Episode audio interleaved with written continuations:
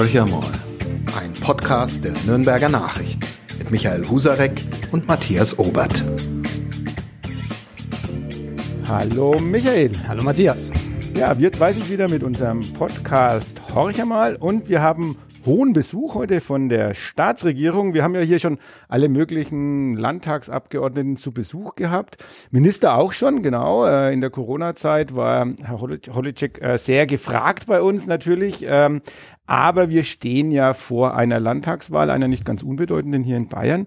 Und deswegen freuen wir uns ganz besonders, dass der bayerische Innenminister Joachim Herrmann zu uns gekommen ist. Er ist Innenminister seit 2007, wahrscheinlich, ich vermute jetzt einfach mal, der längst gedienteste Innenminister Bayerns auf jeden Fall, wahrscheinlich Deutschlands. Und noch über, was ist überraschender, ich nenne es mal so, es ist trotzdem noch eine, eine, eine beeindruckende Zahl. Seit 1994 im Bayerischen Landtag.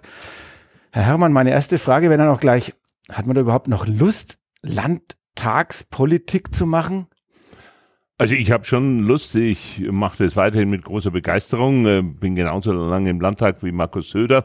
Und äh, es sind aber nicht mehr sehr viele, die schon so lange im äh, Landtag sind, ja, aber äh, ich bin Gott sei Dank, äh, so wie ich mich fühle, äh, persönlich fit, äh, habe nach wie vor viele gute Ideen und entsprechend Temperament und äh, meine politischen Freundinnen und Freunde in Erlangen und Umgebung haben gesagt, ich soll wieder antreten. Markus Söder hat darum gebeten, dass ich meinen Job als Innenminister weitermache und dann habe ich gesagt, okay, nach reiflicher Überlegung, ich bin bereit und jetzt äh, geht's weiter. Sie machen ja weiter als der, ich zitiere Markus Söder, beste Innenminister Deutschlands, Zitat Ende. Das heißt, ähm, der hat Sie tatsächlich sehr gepusht, der Ministerpräsident. Sie werden aber im nächsten Kabinett, sobald, so, wenn die CSU dieses äh, mitgestalten darf, wovon wir jetzt gerade mal ausgehen, Sie werden dann der Dino sein. Ähm, wie gehen Sie damit um? Sie sind sicherlich der Älteste. Ja, das ist vom Lebensalter her so. Ich denke, wir werden, so wie es aussieht, ja weit eine bunte Mischung haben. Wir haben auch mit unserer Digitalisierungsministerin Judith Gerlach äh, eine ganz junge Frau im Kabinett, äh, die eine ganz engagierte Arbeit macht. Und ich glaube, es ist ja nicht verkehrt, wenn die CSU dieses breite Spektrum äh, bietet, von der Erfahrung her, aber auch von ganz neuen Ideen, jung und alt und Mann und Frau und, und, und. Es gehört, denke ich, für eine Volkspartei mit dazu. Und äh, insofern kann ich da, denke ich, meinen Beitrag auch leisten dazu. Und hätten Sie am Ende nicht mal was Schönes machen wollen? Innenminister ist ja immer der Job, wo man äh, irgendwie herhalten muss für alles, was schief läuft in diesem äh, Staate. Äh, ja, das ist schon anspruchsvoll, aber und insofern kann man jetzt wenig sagen, dass es schön ist, ja. Aber äh, ich mache es wirklich mit großer Überzeugung. Und solange es so wahrgenommen wird, dass die Leute sagen, ja, der macht es gut so, dann äh, freut mich das auch. Äh, ja, es sind äh, spannende Zeiten in der ganzen Breite, ob das die Kriminalität ist, ob das Radikalismus äh, sind. Wir haben die Belastungen durch den Ukraine-Krieg, äh, wir haben Naturkatastrophen. Es ist ein breites, breites Spektrum und auf der anderen Seite können wir dann doch in vielen Bereichen feststellen, nicht in allen, aber in vielen, dass sie in Bayern gut unterwegs sind, dass sie manches bisher auch besser gemanagt haben als äh, andernorts. Und deshalb ist es, denke ich, jetzt ja auch wichtig, einfach konsequent äh, weiterzuarbeiten, aber natürlich auch die ganz neuen Herausforderungen, ob das jetzt Digitalisierung sind, äh, ob das natürlich auch das Thema Klimaschutz ist. Äh, überall müssen wir da jetzt auch vorankommen. Wir haben nirgends Anlass, uns auszuruhen. Eine Nachfrage noch zum Spaßamtjob. Manchmal hat man den Eindruck, dass Ihnen äh, diese quälenden äh, Unterstellungen, Sie seien so der Mister Sicherheit, äh, irgendwie dann doch sehr nahe treten. Ich denke da an den Nockerberg, äh, da sahen Sie irgendwie nicht ganz so äh, richtig glücklich aus, als Sie mal wieder durch den Kakao gezogen wurden. Also wie gehen Sie damit um? Es wird ja immer so in der Satire mindestens ähm, mit, mit, mit Joachim Herrmann nicht unbedingt Positives verbunden. Nun, äh, da muss man natürlich einerseits es äh, soweit aushalten. Ich glaube, ich habe da ein äh, soweit dickes Fell, aber auf der anderen Seite, wenn ich jetzt äh, eine bestimmte Kritik auch für äh, völlig fehl am Platz halte, es gibt, ich bin schon auch ein selbstkritischer Mensch und weiß auch selber, wenn ich was falsch gemacht habe. Aber wenn ich eine bestimmte Art von Kritik für völlig falsch halte, dann gehöre ich jetzt auch nicht zu denen, die trotzdem da herzhaft drüber lachen, sondern dann lasse ich mir das auch anmerken, dass ich irgendwas jetzt ziemlich blöd finde äh, trotzdem gehört es dazu, das muss man aushalten. Ähm, aber ähm, insgesamt glaube ich, ja, äh, ich habe doch auch sehr viel positive Rückmeldungen. Natürlich gibt es Dinge, über die man sich politisch streiten kann.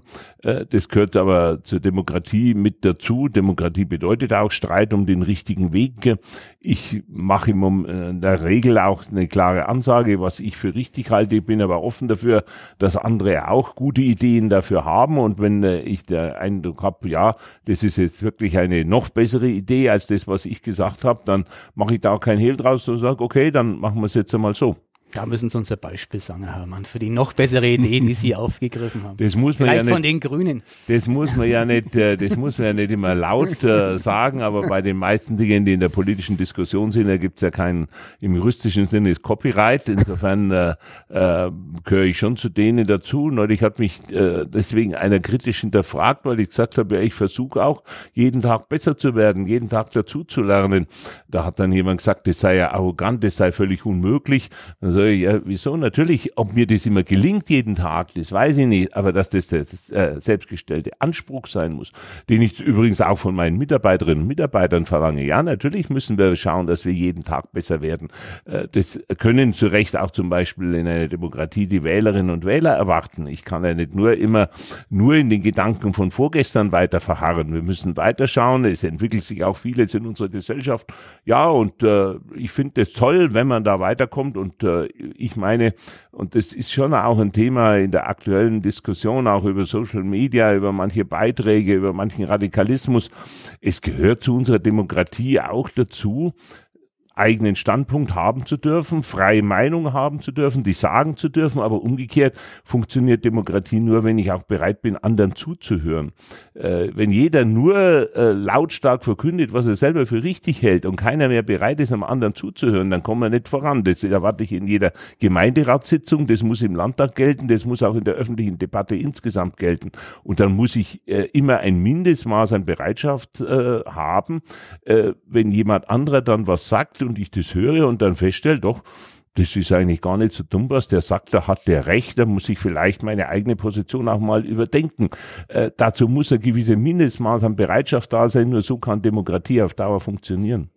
Dann lassen Sie doch mal uns ein bisschen konkreter werden. Ich meine, die einen sagen sicherlich, sie sind eher als Scharfmacher. Sie selber sagen, sie lieben die klare Ansage. Das ist ihnen wichtig. Und dann gehen wir noch mal zu den Klimaaktivisten, also zu den Menschen der letzten Generation, wie sie sich selbst bezeichnen, die im, ja, sich selbst definieren, dass sie diejenigen sind, die nur deutlich machen wollen, wie nahe wir am Abgrund stehen.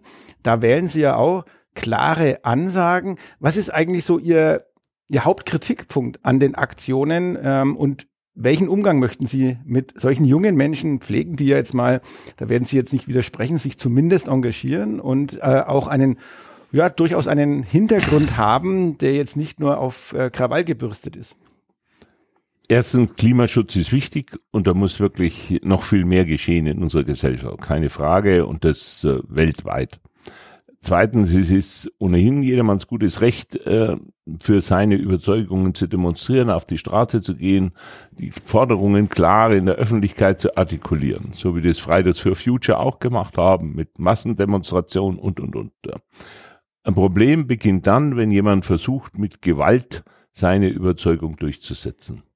Und da äh, ist manches, was die Klimaaktivisten machen, zumindest äh, schon hart an der Grenze.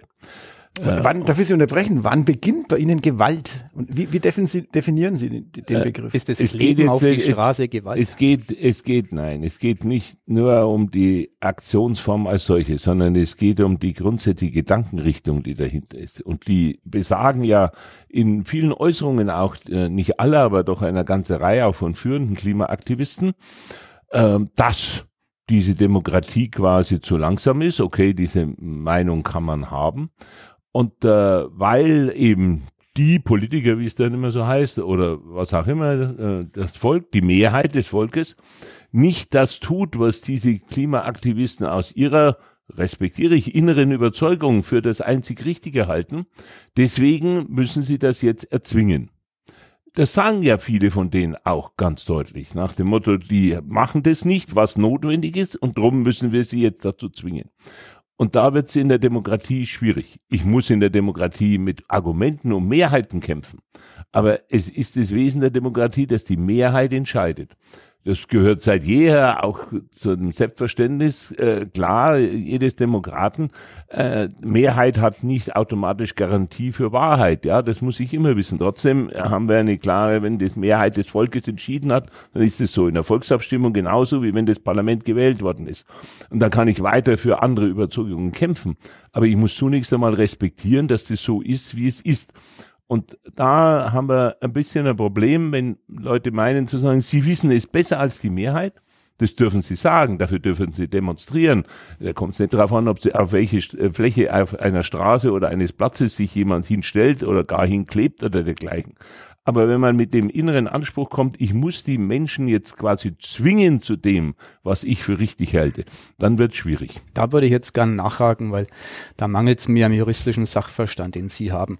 Wenn sich jemand hinklebt, Herr Herrmann, haben Sie gerade, so habe ich Sie verstanden, gesagt, ähm, das kann er tun, er kann sie auf den Platz stellen. Wo ist dann die Grenze tatsächlich äh, zur Gewaltausübung erreicht?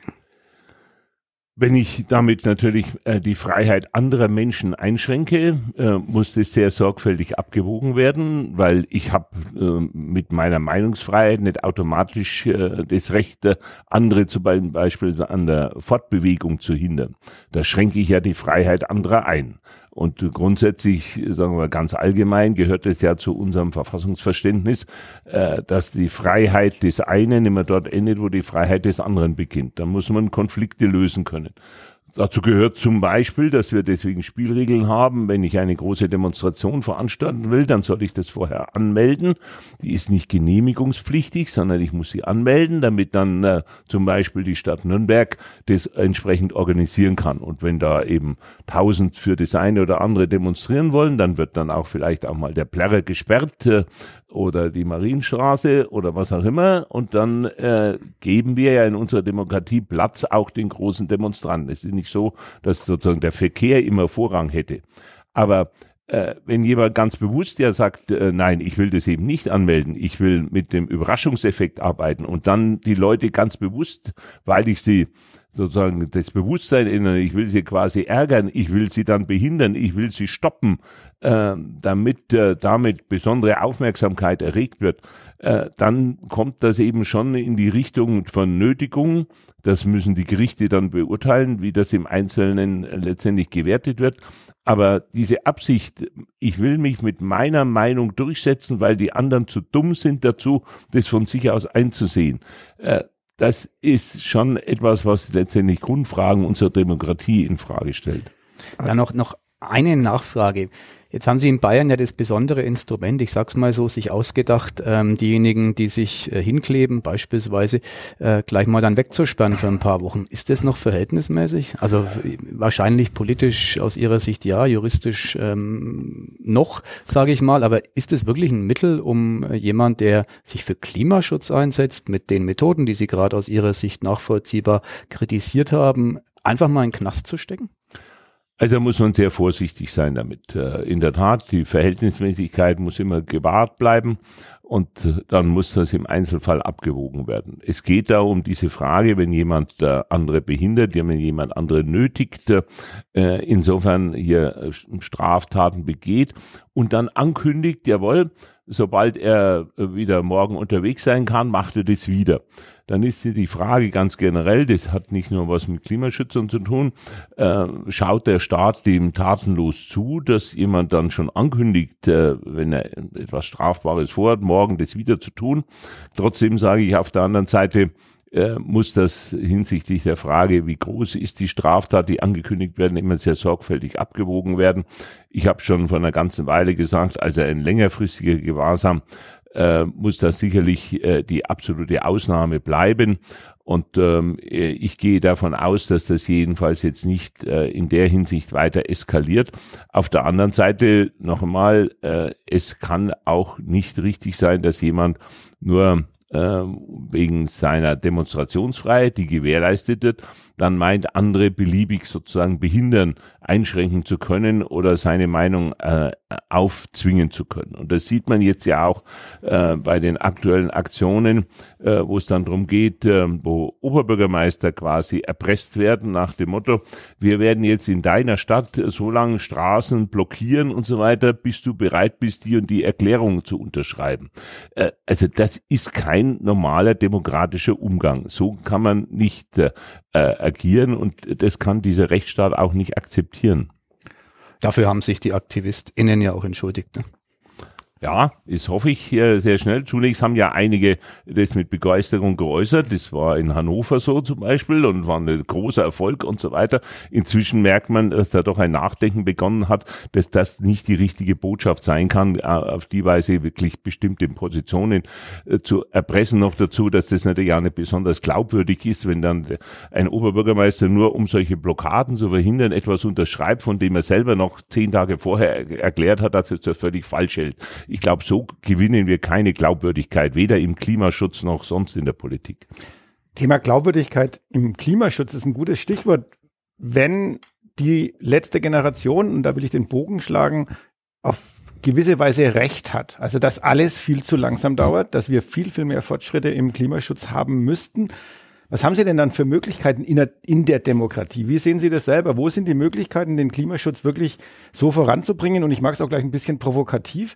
Äh, Bayern steht ja durchaus deutschlandweit in der Kritik. Also die CSU sieht das etwas anders, aber was erneuerbare Energien angeht, ist ja deutschlandweit eher so die Stimmung, dass die Bayern ziemlich alles verschlafen beziehungsweise sogar verhindert haben. Wie, wie wollen Sie im Klimaschutz wirklich Tempo aufnehmen und so vorankommen, dass ähm, ja vielleicht unsere Bevölkerung noch eine Chance hat oder wir als ähm, Europäer noch die Chance haben, das Klimaziel 1,5 Grad zu erreichen? Wir müssen uns jetzt gewaltig anstrengen, gar keine Frage. Äh, wir sind in Europa insgesamt da schon, äh, denke ich, ein gutes Stück weiter als manche anderen. Wir müssen feststellen, das ist jetzt keine Ausrede oder Entschuldigung, aber äh, woanders geht ja da relativ wenig äh, voran. Äh, wir sind in Bayern äh, mit dem Thema CO2-freie Stromproduktion äh, besonders stark immer gewesen. das hat, dazu hat auch beigetragen, dass wir einen hohen Kernenergieanteil hatten. Nun hat man beschlossen, Kernenergie wollen wir nicht mehr. Ähm, man muss ganz klar sagen, was im Moment auch äh, Herr Habeck produziert ist, dass es ihm lieber ist, dass jetzt Kohlekraftwerke wieder in Betrieb genommen werden, als dass Kernkraftwerke weiterlaufen. Äh, das kann man, weil man äh, energisch gegen Kernenergie ist, so sehen, aber CO2-mäßig äh, ist es halt grober Unfug, weil es würde jedenfalls für den Klimaschutz besser sein, wenn jetzt Kernkraftwerke noch drei Jahre laufen würden, als dass wieder Kohlekraftwerke in Betrieb genommen werden. Das ist die Situation. Wir haben wegen des Bürgerwiderstands wohlgemerkt, Sie erinnern sich in der Amtszeit von Horst Seehofer gesagt, okay, da gab es viele Bürgerinitiativen, sagen, wir wollen kein Windrad vor unserer Haustür haben. Dem Druck sozusagen, da sieht man das nämlich wieder, dem Druck der Straße hat man danach gegeben und sagt, okay, also Mindestabstand 10 H, damit die Bevölkerung nicht beeinträchtigt wird durch Windräder. Wir sagen heute, ja, äh, das kann so offensichtlich auf Dauer nicht gut gehen. Wir müssen jetzt auch, äh, wenn jetzt die Kernkraftwerke stillgelegt sind, äh, wir müssen da natürlich jetzt auch bei dem Thema Windräder entsprechend vorankommen. Wir sind seit jeher gut bei dem Thema äh, Wasserkraft in Bayern. Wir sind auch sehr gut bei dem Thema Photovoltaik, die wir auch weiter vorantreiben. Und äh, wenn Sie sich insgesamt anschauen, wie ist der äh, Anteil an der äh, Stromproduktion aus erneuerbaren Energien, dann stehen wir in Bayern keineswegs schlecht da. Äh, da gibt es äh, ein paar wenige Länder, die in Deutschland, die noch besser dastehen als wir, aber wir stehen äh, besser da als die Mehrheit der anderen Länder. Und bei Windkraft ist beispielsweise das seit äh, jetzt mehreren Jahren schon grün regierte Nachbarland Baden-Württemberg äh, noch viel schlechter als Bayern. Aber wir werden da jetzt Gas geben, gar keine Frage, beziehungsweise Tempo machen. Ja, wir wollen das entsprechend voranbringen. Ähm, aber auf der anderen Seite sage ich auch, äh, das Problem, das wir hier zum Teil mit einigen der Klimaaktivisten haben, ist, äh, auch wenn ich die Sorge vor dem Weltuntergang so nicht teile, aber wir müssen das Thema ernst nehmen dass die aber völlig negieren, dass wir zurzeit auch noch andere Themen haben, äh, wie zum Beispiel den schrecklichen Ukraine-Krieg. Dass ich doch nicht sagen kann, ich habe jetzt keine Zeit für die Ukrainer, weil wir müssen jetzt das Klima retten. Äh, und deswegen äh, muss ich alles andere beiseite schieben. So können wir nicht agieren. Ich die dürfen diese Meinung haben. Aber es ist aus meiner Sicht richtig, dass die Mehrheit, und das hat jetzt nichts nur mit CDU, CSU, sondern genauso auch bei SPD oder äh, FDP oder wie auch immer die Meinung ist, natürlich müssen wir uns auch um die Menschen aus der Ukraine kümmern. Wir müssen den Flüchtlingen helfen, die bei uns ankommen. Äh, und äh, sonst käme ich nicht zu dem Ergebnis, ja, ich habe aber jetzt keine Energie für die, also kann ich die jetzt hier auch nicht brauchen. Ich muss den Ukrainern auch helfen, dass die ihr Land selber verteidigen können. Da geht es um die Freiheit. Und da kann ich nicht sagen, für Freiheit habe ich jetzt keine Zeit, wenn wir das Klima retten müssen. Und das sind die Dinge, wo ich schon sagen muss, da muss man äh, vernünftig drüber reden, das muss man in der Breite wahrnehmen. Und äh, es ist insofern schon interessant, äh, dass jedenfalls auch äh, die Abstimmung im Land Berlin über äh, das entsprechende Klimabegehren, Volksbegehren, nicht die notwendige Mehrheit gefunden hat. Äh, und das zeigt, dass offensichtlich es schon äh, mehr Bürgerinnen und Bürger in unserem Land gibt, die das eben nicht alles ganz so radikal sehen wie einige der Klimaschützer. Nochmal, die dürfen ihre Meinung vertreten, gar keine Frage. Aber sie können nicht einfach für sich in Anspruch nehmen, sie sind gescheiter als alle anderen und äh, die Mehrheit, die offensichtlich zum Teil anders denkt, habe das einfach äh, zu fressen. So funktioniert's nicht. Aber das ist ein spannendes äh, Thema, das Sie gerade anschneiden, Herr Herrmann. Am Ende ist die Politik dafür zuständig, das Mögliche zu machen. Das hat mal ein berühmter Mensch gesagt. Das ist, glaube ich, auch so grobes Verständnis der bayerischen Koalition, auch vielleicht der Bundeskoalition, ähm, der Ampel.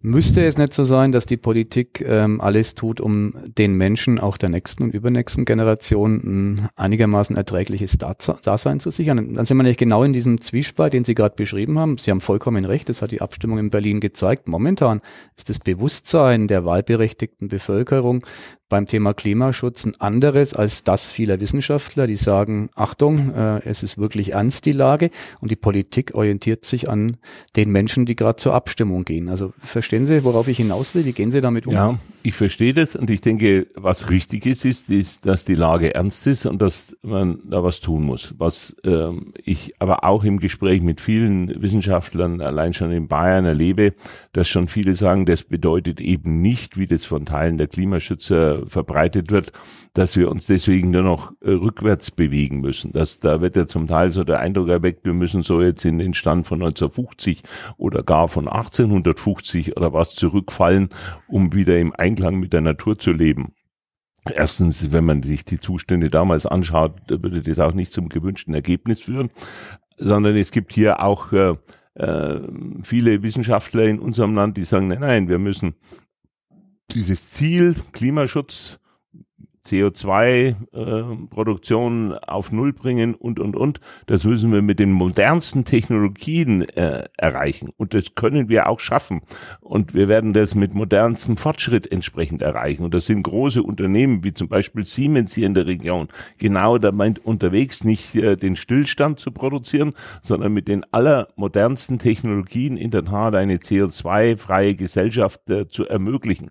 Daran müssen wir in der Tat arbeiten. Da müssen wir mit Werf dran arbeiten arbeiten. Da müssen wir mit hohem Tempo dran arbeiten. Nicht sagen, wir haben da noch 30 Jahre Zeit, ja. Auf der anderen Seite aber den Menschen auch nicht so Weltuntergangsstimmung zu verbreiten. Ich sag äh, wirklich mit großer innerer Überzeugung, wer in der heutigen Situation sagt, das ist alles derartig schlimm und fürchterlich, dass ich nicht einmal mehr Kinder in die Welt setzen will, weil das ist ja schlimm, wie sollen die Kinder da künftig leben, beziehungsweise die belasten ja das Klima dann wieder und dergleichen mehr, dann kann ich nur sagen, Leute, das ist nicht die richtige Botschaft, das sage ich auch aus meiner christlichen Grundüberzeugung aus, das ist nicht das Thema, äh, da halte ich schon eher äh, wie Martin Luther äh, mal gesagt hat, äh, gesagt haben soll.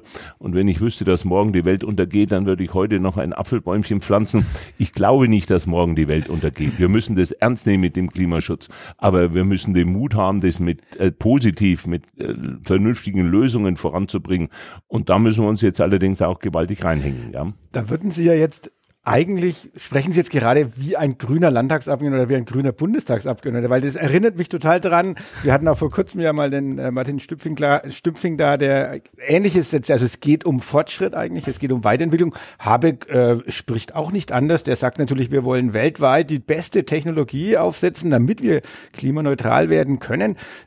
Sind Sie vielleicht doch inzwischen die CSU doch näher an den Grünen als an den Freien Wählern, auch wenn Markus Söder die Grünen jetzt nicht mehr so mag, wie er sie vor für fünf Jahren noch gemocht Joachim hat. Herrmann kann Also sie ja ich muss, mögen. also ich muss, ich, ich muss meine politischen Überzeugungen nicht in der äh, Relation zu anderen Parteien definieren, äh, aber dass wir auf Fortschritt setzen, das ist völlig klar. Und ja, hier in der Region, wenn ich äh, zum Beispiel äh, in Erlangen anschaue, was dort im Helmholtz-Institut für erneuerbare Energien erforscht wird, wie wir hier das Thema Wasserstoff in der Region äh, voranbringen. Der Bundespräsident hat sich das letztes Jahr mal äh, hier vor Ort angeschaut, weil wir da führend sind hier in der Region. Das sind die Zukunftstechnologien. Und wenn da andere Parteien mitmachen, ist es okay und wenn nicht, ist es auch okay. Aber wir sind da in Bayern schon äh, wirklich gut unterwegs äh, und genau das müssen wir auch voranbringen. Ja. Also die CSU treibt, nicht die Grünen treiben. Die Grünen können da überall gern mitmachen, aber äh, dass wir diese beispielsweise modernen Forschungsinstitute hier in der Region haben, dass äh, ich habe vorhin Siemens als Beispiel genannt, dass die Automobilindustrie an den Zukunftsthemen entsprechend forscht, da, da brauchen wir wieder die Grünen noch sonst wem dazu, wenn die das entsprechend mit unterstützen, ist das gut, aber der grundsätzliche Ansatz, das kann ja auch durchaus parteiübergreifend sein, dass wir das alles mit den modernsten Zukunftstechnologien schaffen, äh, der ist ich- richtig und das wollen wir weiterbringen.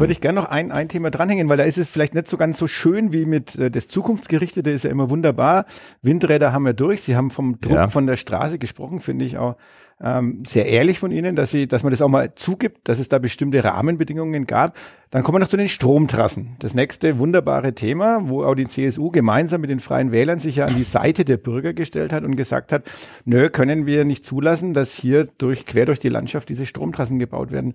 Ähm, jetzt steht man vor dem Problem, dass ja der Strom nicht mehr in ausreichender Menge, wenn die Kernenergie wegfällt, vielleicht äh, nach Bayern gebracht wird und das sozusagen auch wieder von ihren Konkurrenten im politischen Wettstreit als Wettbewerbsnachteil sogar formuliert wird. Warum hat man sich so lange dagegen verwahrt, gegen eine technische Lösung, die absolut notwendig ist, um den Strom von Nord nach Süd zu bringen? Also ich habe mich an solchen Aktionen gegen Stromleitungen nicht beteiligt, weil ich auch nicht verstehen kann. Es gibt ganz wenige Stellen in unserer Landschaft, die wirklich sensibel sind vom Landschaftsbild her, wo man sagt, da muss das jetzt nicht mitten so ein Strommast stehen. Ansonsten ist die Sorge, dass man unter einem solchen Stromleitung leidet. Es geht ja auch nicht darum, dass die direkt über ein Wohnhaus gebaut werden. Kann ich so nicht ganz nachvollziehen. In bestimmten Situationen ist es okay, wenn man sagt, wir wollen die unterirdisch verkabeln. Das kostet dann etwas mehr, das müssen wir dann mit dem Strompreis bezahlen. Aber wenn das äh, vor Ort dann die Akzeptanz erhöht, äh, dass das Kabel unter die Erde gelegt wird, dann ist das auch entsprechend okay. Und gleichzeitig müssen wir aber auch solche Dinge wie zum Beispiel Photovoltaik auf die Dächer, wenn ich mich hier in der Gegend umschaue, das müssen wir voranbringen. Äh, Das muss man nämlich auch den Menschen äh, ganz einfach erklären. Wenn äh, so gerade in den Großstädten viel, viel mehr Photovoltaik auf den Dächern ist, dann brauche ich keine langen Leitungen legen. Und zwar auch weniger, als wenn ich Photovoltaik auf grünen Wiesen draußen mache. Da sagt Bayernwerk, ja, da, so schnell haben wir da die Leitung noch gar nicht. Ja, Hier, wenn äh, in den Städten Photovoltaik auf den Dächern ist, dann wird der Strom dort produziert, wo er dann auch gleich anschließend wieder verbraucht wird. Da brauche ich viel weniger neue Leitungen legen. Also wir brauchen neue Leitungen, aber wir müssen gleichzeitig auch schauen, das ist ja auch die Chance von Techniken wie ähm, einerseits Photovoltaik, aber dann auch äh, Windrädern und dergleichen, die können wir schon auch in den umliegenden Wäldern aufstellen, dergleichen, dass wir den Strom wieder äh, unmittelbar auch näher dort produzieren, wo er verbraucht wird. Denn auf Dauer äh, kann ja sowieso die Lösung nicht nur daran liegen, dass wir jetzt lauter Strom aus äh, der Ostsee oder der Nordsee von Windrädern bekommen. Wir brauchen gute Leitungen, weil unser ganzes Netz nur stabil ist, weil wir ein starkes europäisches Netz haben. Und das muss man den Leuten auch immer sagen. Es wird häufig der Eindruck erweckt, als ob wir das nur in Bayern oder nur in Deutschland machen. Dass wir heute, dass wir auch durch diesen Winter so gut gekommen sind, äh, hängt damit zusammen, dass wir ein ganz starkes äh, weltweit vorbildliches Stromnetz in Europa haben, wo wir von einer Sekunde auf die andere heute aus Bayern Strom nach Österreich liefern und in äh, vielleicht fünf Minuten später schon wieder Strom von Tschechien nach Bayern geliefert wird. Und nur weil das wirklich ausgeklügelt so funktioniert, haben wir diese extreme Stabilität in unserem Netz und das ist auch äh, gar nicht hoch genug einzuschätzen. Das trägt ganz wesentlich auch zu unserem wirtschaftlichen Erfolg bei. Die Stabilität bringt mich zu den Niederungen der bayerischen Landespolitik. Irgendwie ist ja in Stein gemeißelt, dass dieser Staat von der CSU regiert wird. Wir haben, glaube ich, sieben Nein, Dekaden das ist nicht in, der, nicht in Stein gemeißelt, sondern das wird alle fünf Jahre von der Mehrheit der bayerischen Bevölkerung so entschieden. Damit rechnet der Innenminister auch im Oktober wieder. Sagen wir mal, es wäre so, dann äh, darf die CSU, gesetzt im Fall, es würde nicht für eine absolute Mehrheit reichen, sich wieder einen äh, Koalitionspartner aussuchen. Markus Söder ist da ein Ticken deutlicher als Sie, aber Sie haben jetzt auch nicht unbedingt Lobeshymnen für die Grünen gerade abgesungen. Warum ähm, ist die CSU neuerdings so ein großer Feind der Grünen, wo doch tatsächlich vor ein paar Jahren noch viele Sympathien ähm, begonnen haben zu sprießen? Ich bin kein Feind, das sage ich schon deshalb, äh, weil äh, ich meine, äh, alle demokratischen Parteien müssen ein Mindestmaß an vernünftigen Umgang miteinander haben. Feinde sind extremistische Gruppierungen. Da muss eine klare Abgrenzung gegen, ob das AfD ist oder Linksextremisten oder wie auch immer. Deshalb würde ich Grüne nicht als meine Feinde bezeichnen. Aber bei realistischer Betrachtung muss ich sagen, wir haben mit den Freien Wählern eine äh, sehr seriöse Zusammenarbeit. Es gibt Punkte, wo ich auch Politik äh, in einzelnen Fragen der Freien Wähler oder von Hubert Aiwanger nicht für richtig halte. Aber im Großen und Ganzen haben wir jetzt in den letzten viereinhalb Jahren eine sehr erfolgreiche Politik gemeinsam gemacht. Äh, wir haben mit den Freien Wählern auch die Situation ganz bewusst äh, dass wir uns von manchem Unsinn in Berlin deutlich abgrenzen können. Äh, wir sind insofern ja die einzige Landesregierung in Deutschland, wo keiner der gegenwärtigen drei Berliner Koalitionspartner mit drin sitzt, was schon in vielen Ländern auch gewisse politische Abhängigkeiten schafft. Insgesamt, äh, wir haben Bayern in den letzten viereinhalb Jahren mit zusammen in dieser Bayern-Koalition von CSU und Freien Wählern gut vorangebracht und deshalb spricht in der Tat ähm, äh, sehr vieles dafür, äh, nach der Wahl diese Koalition auch wieder fortzusetzen. Und diese Mir san mir Mentalität, also wo die Bayern ja immer sagen, ja, also im Grunde, wir könnten alleinständig existieren, eigentlich brauchen wir dieses lästige Deutschland nicht, seit es die Ampel gibt, ohnehin nicht. Ist es Wahlkampf, Folklore oder ist da irgendwie eine minimale Substanz dahinter? Wir haben, denke ich, zu Recht ein gewisses bayerisches Selbstbewusstsein, aber nur mit mir san mir kommen wir nicht weiter. Und ich glaube, es gibt ja niemanden, der jetzt ernsthaft in Frage stellt, dass der Freistaat Bayern ein ganz starkes Stück Deutschland ist, vielleicht das stärkste und beste, je nach äh, eigenem Verständnis, aber niemand äh, stellt doch in Frage, dass äh, wir natürlich äh, letztendlich auch nur in diesem Verbund, in dieser Bundesrepublik Deutschland und auch in der Europäischen Union äh, so gut darstellen und so gut entwickelt haben. Und äh, deshalb äh, wollen wir ja auch dafür kämpfen, dass in Deutschland insgesamt wieder eine bessere Politik gemacht wird. Wir wollen uns nicht abgrenzen oder dergleichen, sondern wir wollen den Erfolg, äh, Erfolgsweg Bayerns weiter bestreiten und gleichzeitig dazu beitragen, dass sich auch äh, Deutschland gut entwickelt. Bayerisches Selbstbewusstsein, ähm, das trägt ja Hubert Aiwanger absolut vor sich her. Also der, da überholt er ja die CSU bei weitem äh, mit seinem bayerischen Selbstbewusstsein. Deswegen würde ich gerne noch auf einen Satz eingehen, den Sie vorhin gesagt haben. Es ist nicht alles immer so, dass Sie bei den Freien Wählern damit einverstanden wären, ähm, aber Sie haben eine größere Schnittmenge. Was gefällt Ihnen denn nicht an den Freien Wählern? Wo würden Sie, wenn Sie alleine an der Macht wären, wo würden Sie anders handeln? Das ist gerade eher der Punkt. In der Gesamtsumme müssen wir bei den Freien Wählern weniger Abstriche bei unserer CSU-Politik machen, als das wahrscheinlich in Koalition mit jeder anderen Partei äh, der Fall war. Ich habe die Koalition mit der FDP vor äh, zehn Jahren äh, erlebt, wir erleben das bei anderen Themen mit SPD und Grünen. Und ich sage natürlich ganz offen, das gilt gerade für die Politik, für die ich persönlich verantwortlich bin, gerade die Fragen der inneren Sicherheit. Äh, in den Fragen der inneren Sicherheit äh, muss ich an dem, was ich für richtig halte im Interesse der Sicherheit der Menschen in unserem Land, äh, glaube ich, gerade in der Zusammenarbeit mit den Freien Wählern am allerwenigsten Abstriche äh, machen. Und ich lasse mich da ja, da geht's ja nicht um Ideologien, sondern wirklich auch an den konkreten Ergebnissen messen. Ähm, ich gehe davon aus, auch für das vergangene Jahr, wenn jetzt dann die Statistiken in der nächsten, äh, allernächsten Zeit vorgestellt werden, wird sich wahrscheinlich bestätigen, dass Bayern auch im vergangenen Jahr das sicherste aller Bund Bundesländer war. Wir bauen unsere bayerische Polizei personell weiter auf. Wir wollen eine bürgernahe Polizei haben. Und da sind wir auch in dieser Hinsicht, denke ich, äh, gut unterwegs. Wir werden im Juli hier wieder äh, die vielen neuen Polizeibeamtinnen und Beamten hier in Nürnberg in der Frankenhalle gemeinsam vereidigen. Immer wieder ein eindrucksvolles äh, Zeichen und man merkt man junge Leute, die mit voller Überzeugung äh, für die Sicherheit ihrer Mitbürgerinnen und Mitbürger eintreten und wir haben dafür auch eine gewaltige Rückendeckung aus der Bevölkerung heraus. Solche äh, Exzesse wie in der Silvesternacht in Berlin, die sind nicht typisch. Da gibt es ein paar Verrückte auch bei uns in Bayern. Die Mehrzahl der Bevölkerung weiß es sehr zu schätzen, was unsere Polizisten, genauso aber auch unsere Feuerwehrleute, unsere Rettungssanitäter und so weiter jeden Tag leisten. Und da sage ich ganz einfach, da sind wir in Bayern auf einem guten Weg. Auch da versuchen wir immer noch besser zu werden. Äh, dafür stehe ich ganz persönlich und ich bin sehr zuversichtlich, dass wir diesen erfolgreichen Weg auch in den nächsten Jahren äh, auch in einer Koalition mit den Freien Wählern fortsetzen können. Jetzt gibt's noch eine ganz akute Bedrohung, Bedrohung für die CSU. Hat jetzt nichts mit Polizei und Sicherheit zu tun, sondern ich nenne das Stichwort Wahlrechtsreform. Der Aufschrei in der CSU ist groß. Ähm, Hintergrund ist, dass die CSU im letzten Bundestagswahlkampf 45 von 66, 46 äh, Wahlkreisen gewonnen hat. Also nur ein einziger ging verloren an die Grünen.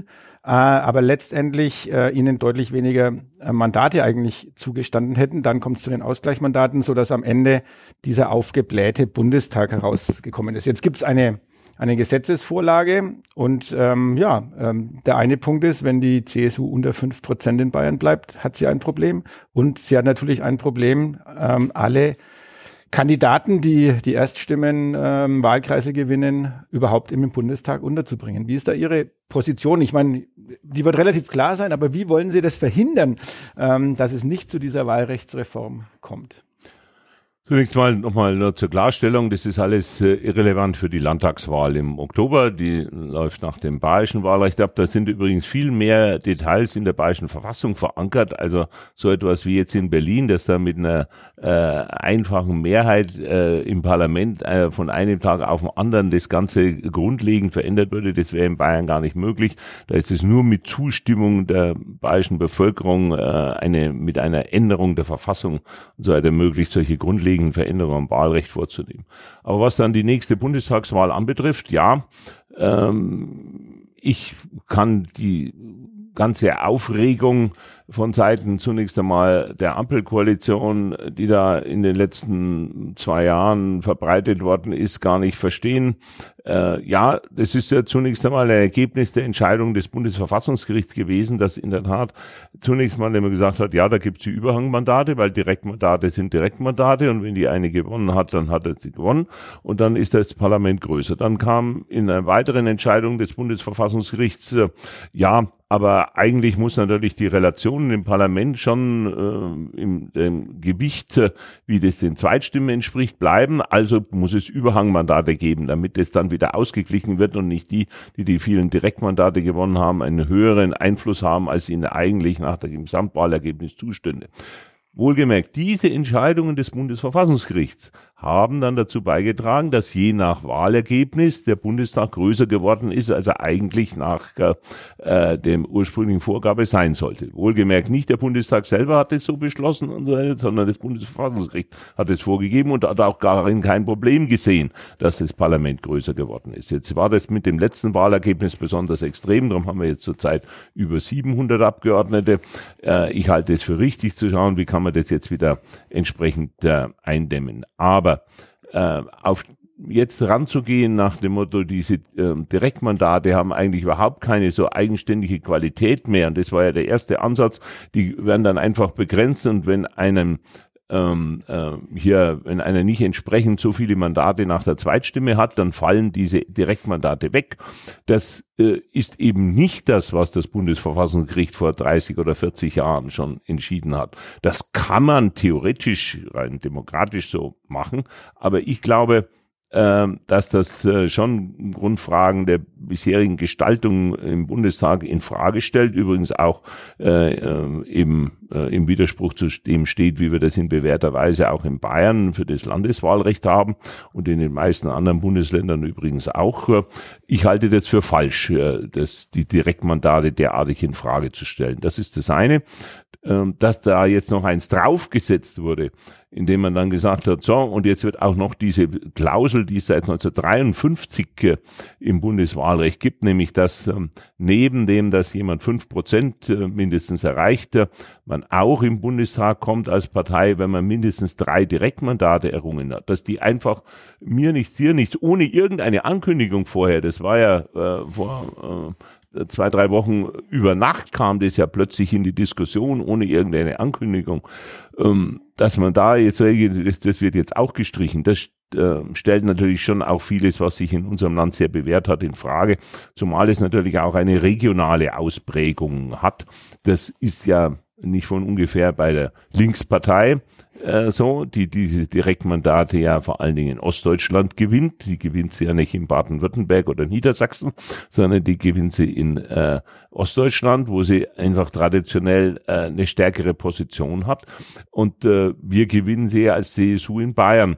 Und insofern kann jetzt die Koalition nicht behaupten, äh, ja, der, wenn es wirklich so wäre, dass sie sich dabei überhaupt nichts gedacht hat und sich das nicht gegen die Parteien richtet, dann muss ich sagen, dann haben sie halt über Nacht auch wieder einfach qualitätsmäßig Murks beschlossen, ja, äh, und das offensichtlich überhaupt nicht richtig vorbereitet. Also da werden schon Grundfragen äh, unsere, ja, unseres bisherigen Wahlrechts in Frage gestellt. Und deshalb ist klar, die bayerische Staatsregierung wird dagegen in Karlsruhe beim Bundesverfassungsgericht klagen. Ich gehe davon aus, dass die CSU als Partei auch klagen wird. Ich gehe davon aus, dass auch die CDU-CSU-Bundestagsfraktion klagen wird. Und wahrscheinlich äh, wird, äh, werden die Linken auch versuchen, Klage zu erheben. Und dann wird man sehen, was Karlsruhe entscheidet. Ich halte das jedenfalls für schon höchst problematisch, was hier veranstaltet wird.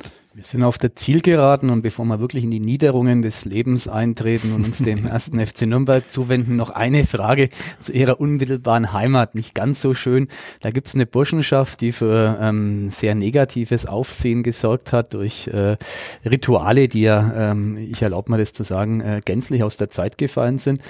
Jetzt sind Sie auch ein Burschenschaftler in einer anderen Verbindung, um das klar äh, hervorzuheben. Ähm, und Sie sagen aber trotzdem, wenn ich Sie richtig verstanden habe, lasst die ihre Fechtkämpfe machen. Also wie, wie, wie ist das ähm, zu vereinbaren? Ich weiß, dass die vorher sagen, ja. ist mir Jacke wie Hose, wenn ich verletzt werde, aber kann man nicht einfach mal sagen, Jungs, ähm, es geht um Jungs, es ist gut, hört auf mit dem Blödsinn?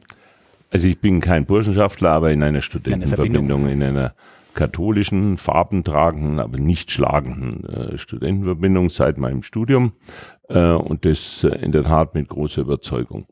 Ähm, wir müssen da schon differenzieren. Es gibt ähm, einige wenige Burschenschaftler, die in der Tat politisch problematisch sind. Da gibt es auch äh, neben einer Erlanger auch in München eine, die unter auch Beobachtung des Verfassungsschutzes steht, weil sie ganz intensive Beziehungen zum äh, Rechtsradikalismus hat. Das kann man aber sicherlich nicht verallgemeinern. Äh, es gibt auch vorbildliche Burschenschaften, wenn ich zum Beispiel an die Bubenreuter in Erlangen denke, äh, deren demokratisches Bewusstsein sicherlich über jeden Zweifel erhaben ist. Jetzt gibt's bei manchen Burschenschaften oder Chors diese spezielle Tradition äh, des äh, äh, Fechtens. Äh, manche machen das nur noch äh, ja mehr symbolisch, aber nicht äh, so richtig äh, äh, brutal. Es gibt einige wenige, da wird das noch so auch mit der Gefahr von erheblichen Verletzungen betrieben. Ich persönlich lehne das ab. Ähm, wie weit äh, man das juristisch jetzt ansonsten betrachtet, äh, das ist sicherlich eine äh, nicht ganz einfache Frage äh, weil äh, wenn ich als Sportminister sage, äh, wie gehen äh, heute manche Leute äh, in einem internationalen Boxkampf miteinander um und welche zum Teil schwersten Kopfverletzungen werden da und das noch im Rahmen eines sogenannten sportlichen Wettkampfes von vornherein hingenommen, äh, dann ist es ja in der Hinsicht auch zumindest äh, fragwürdig. Ich habe äh, persönlich mich auch für derartige Boxkämpfe, wo zum Teil Schwerstverletzungen entstehen, auch nie so richtig begeistern können. Also äh, das müssen äh, vielleicht jetzt Juristen noch einmal betrachten, aber ich persönlich kann nur sagen, ich halte äh, diese Art jedenfalls äh, Fechtkämpfe auszuführen, die äh, schwere äh, Kopfverletzungen von vornherein äh, mit intendieren, äh, für äh, nicht richtig. Äh, ich persönlich lehne das ab, aber man darf daraus äh, bitte nicht verallgemeinern, nur weil das bei der einen Verbindung so ist, äh, daraus dann auf eine rechtsradikale Gesinnung der entsprechenden äh, Organisation zu schließen. Äh, das wäre nach meiner Wahrnehmung äh, dieser Verbindungen jetzt auch verkehrt. Ja, und der Kollege hat's angekündigt. Es kommt, äh, wir sind auf der Zielgeraden. Es kommt die letzte Frage und es ist wie immer die schwierigste Frage natürlich, äh, die es zu beantworten. Noch schwieriger als das CSU-Ergebnis. Ja, genau. zu prognostizieren. genau, weil es geht um den ruhmreichen ersten FC Nürnberg. Und unsere Frage ist natürlich an jeden, der hier bei uns im Podcast zu Gast ist. Wann steigt der erste FC Nürnberg wieder in die erste Bundesliga auf und wann schlagen wir endlich wieder den FC Bayern München? Das war also den gebürtigen Münchner Joachim Hammer.